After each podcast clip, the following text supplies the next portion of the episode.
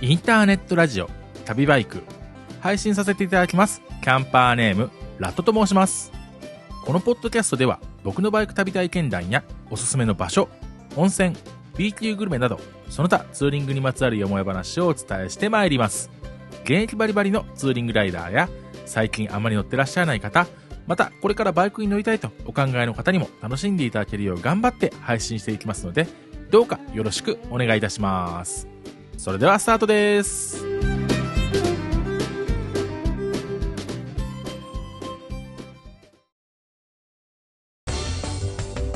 マイノリティリポート。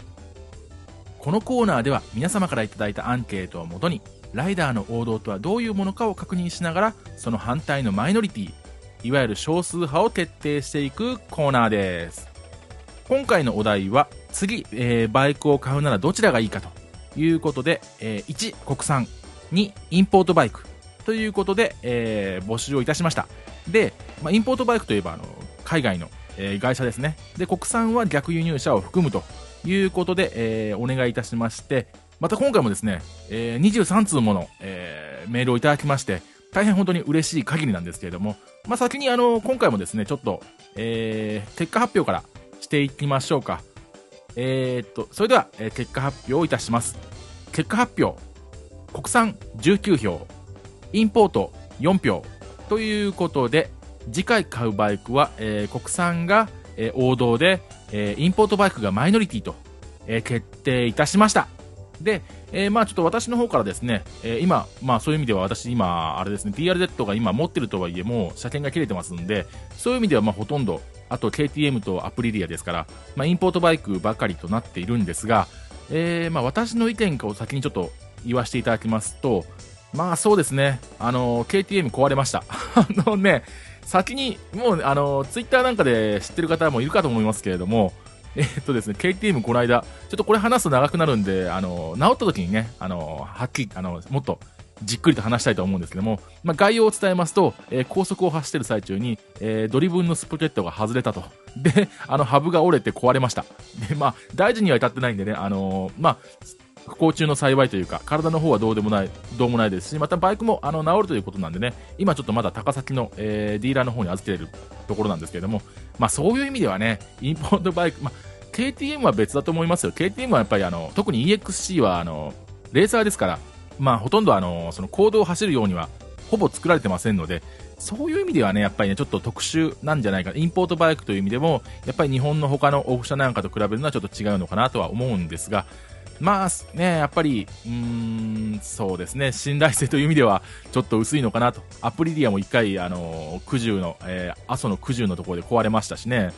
ただ、あの、インポートバイクって結構、まあ、この後いろんなメール読んでってちょっとお話はしますけれども、インポートバイクっていうのは意外とあの、まあ、メーカーにもこれはよりますけれども、あの、サポート体制が意外としっかりしてます。特にハーレーなんかだとですね、やっぱりあの、その、何かあった時のアフターというか、そういうのまであの結構面倒を見てくれるというか、ライフスタイルをサポートするっていうのがやっぱり、あの、ハーレーのその心情ですんで、やはりね、そのあたり、メーカーにも、そのメーカーのそのなんですか、あの、スタンスというか、そのあたりにもよりますんで、あの、一概にインポートバイクが、あの、やっぱり信頼性に置けないとかっていうわけではないと思うんですね。ただまあ皆さんね、やっぱりあの、いろんな意見とか、あとイメージとかもあると思いますんで、そのあたりも含めてちょっとメールの方を紹介していきたいと思います。まず最初にですね、えーインポートバイクの方に、えー票をくださった方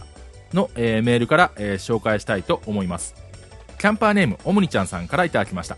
前回のマイノリティリポートは意外でしたね。時代の違いなんでしょうか心なしか昭栄の、えー角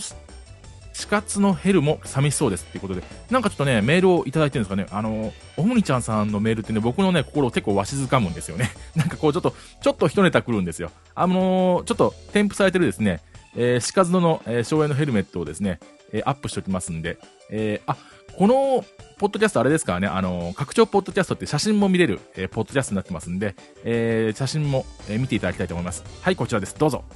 ね、何ですかね、これね、ちょっとあの、詳細分かれば、えー、おもにちゃんさんいただきたいなと思うんですけれども、えーっと、じゃあちょっとメールも続きますね。えー今回もインポートに1票入れさせてください。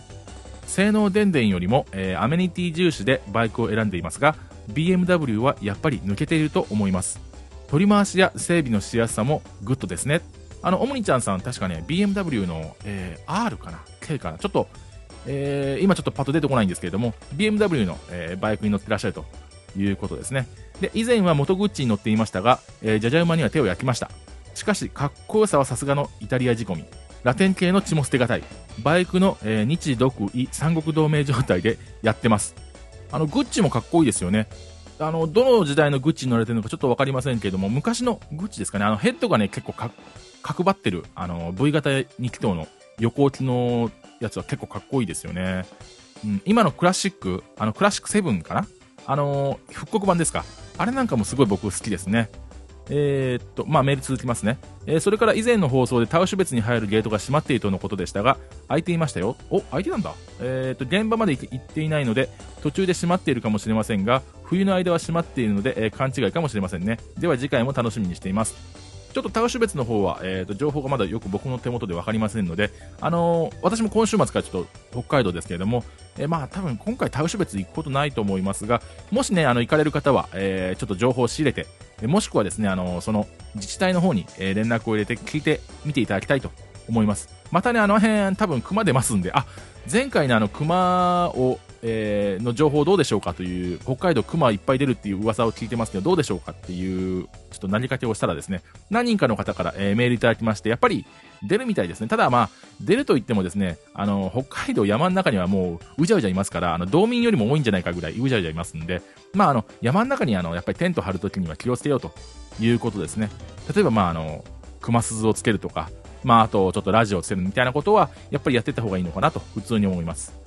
で、え、ー、と、まあ、オムニちゃんさんからこうメールをいただいてるんですけれども、BMW ね、やっぱりあの、そのロングツーリングをする方にとっては、かなりいいバイクだと思いますね。あの、うちのリーダーも乗ってますし、またあの、サービスエリアでこう、ちょっと休憩してても、もう BMW かハーレーかしかないんじゃないかっていうぐらいいっぱいバイク止まってますからね。特にやっぱりあの、乗り味というか疲れなさ、そういうあたりはね、やっぱり BMW は一本抜けてると僕も思いますね。まあ、年食ってその、ツーリングするにも体力が落ちてくるという場合はですねやっぱりそこは金で解決という意味で BMW にサポートしてその BMW のバイクにサポートしてもらうという意味ではかなりいけてるバイクだと思いますねただ若いのがえー、最初からガンガン乗るというよりも、やっぱりちょっとね、落ち着いた感じで、オムニちゃんさんみたいな方が乗るのは、やっぱりね、かっこいいのかなと。ちょっと僕もそう思っちゃいますね。えー、それでは次の、えー、メールを読ませていただきます。えー、キャンパーネームノイノイさんからいただいてます。えー、バイクの免許は30になってから取りまして、えー、今現在は川崎のデートラッカーに乗っています。30超えてからですか。あのー、すごいですね。えー、っと、軽いバイクなので、街乗りでは、えー、結構楽しめますね。マイノリティリポートですが、インポートバイクに1票です。バイクは性能の注目する点の一つですが、国産車に、えー、ないデザインが海外のバイクの魅力の一つだと思っております。